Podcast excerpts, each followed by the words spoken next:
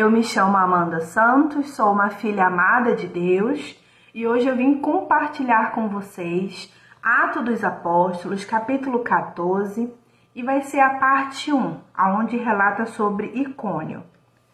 Verso 1. Em Icônio, Paulo e Barnabé, como de costume, foram à sinagoga judaica. Ali falaram de tal modo que veio a crer grande multidão de judeus e gentios.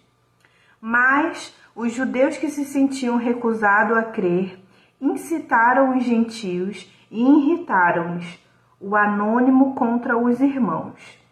Paulo e Barnabé passaram bastante tempo ali, falando corajosamente do Senhor, que confirmava a mensagem de sua graça, realizando sinais e maravilhas pelas mãos deles. O povo da cidade ficou dividido. Alguns estavam a favor dos judeus, outros a favor dos apóstolos. Formou-se uma conspiração de gentios e judeus com os seus líderes para maltratá-los e apedrejá-los. Quando eles souberam disso, fugiram para as cidades licaônicas de Listra e Derbe e seus arredores, onde continuaram a pregar as boas novas até aqui.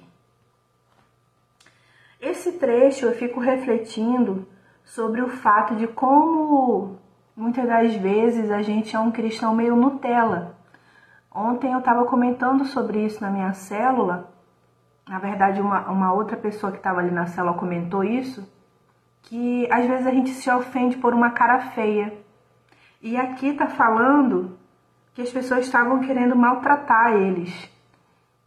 E aí eu quero frisar mais a segunda parte: apedrejá-los.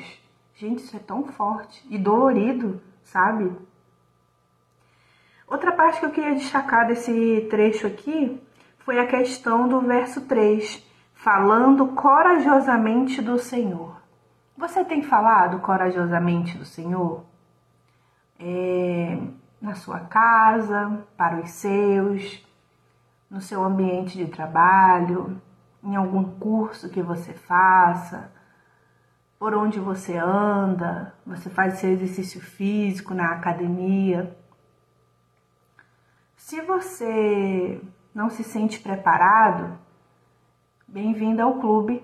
A gente nunca vai se sentir preparado, mas eu penso que o Senhor quer um coração obediente e aí ele vai nos capacitando. Você pode fazer uma oração e apresentar isso para Deus. Como você se sente com relação a isso? Eu vou fazer uma oração agora, tá bom? Senhor Jesus, eu quero te dar graças por mais um dia, pelas tuas misericórdias terem se renovado nessa manhã e que a gente possa, Pai, ter experiências com a tua palavra, que é fiel, que é digna de confiança e eu quero te apresentar, Senhor, as nossas vidas diante do teu altar. Nos ajuda, Pai, nos fortalece, nos capacita. Não deixe a gente ficar calado na hora que a gente precisa se posicionar. Nós possamos, Senhor, falar de forma corajosamente sobre a tua palavra, Pai. Em nome de Jesus. Amém. Queridos, até o próximo vídeo.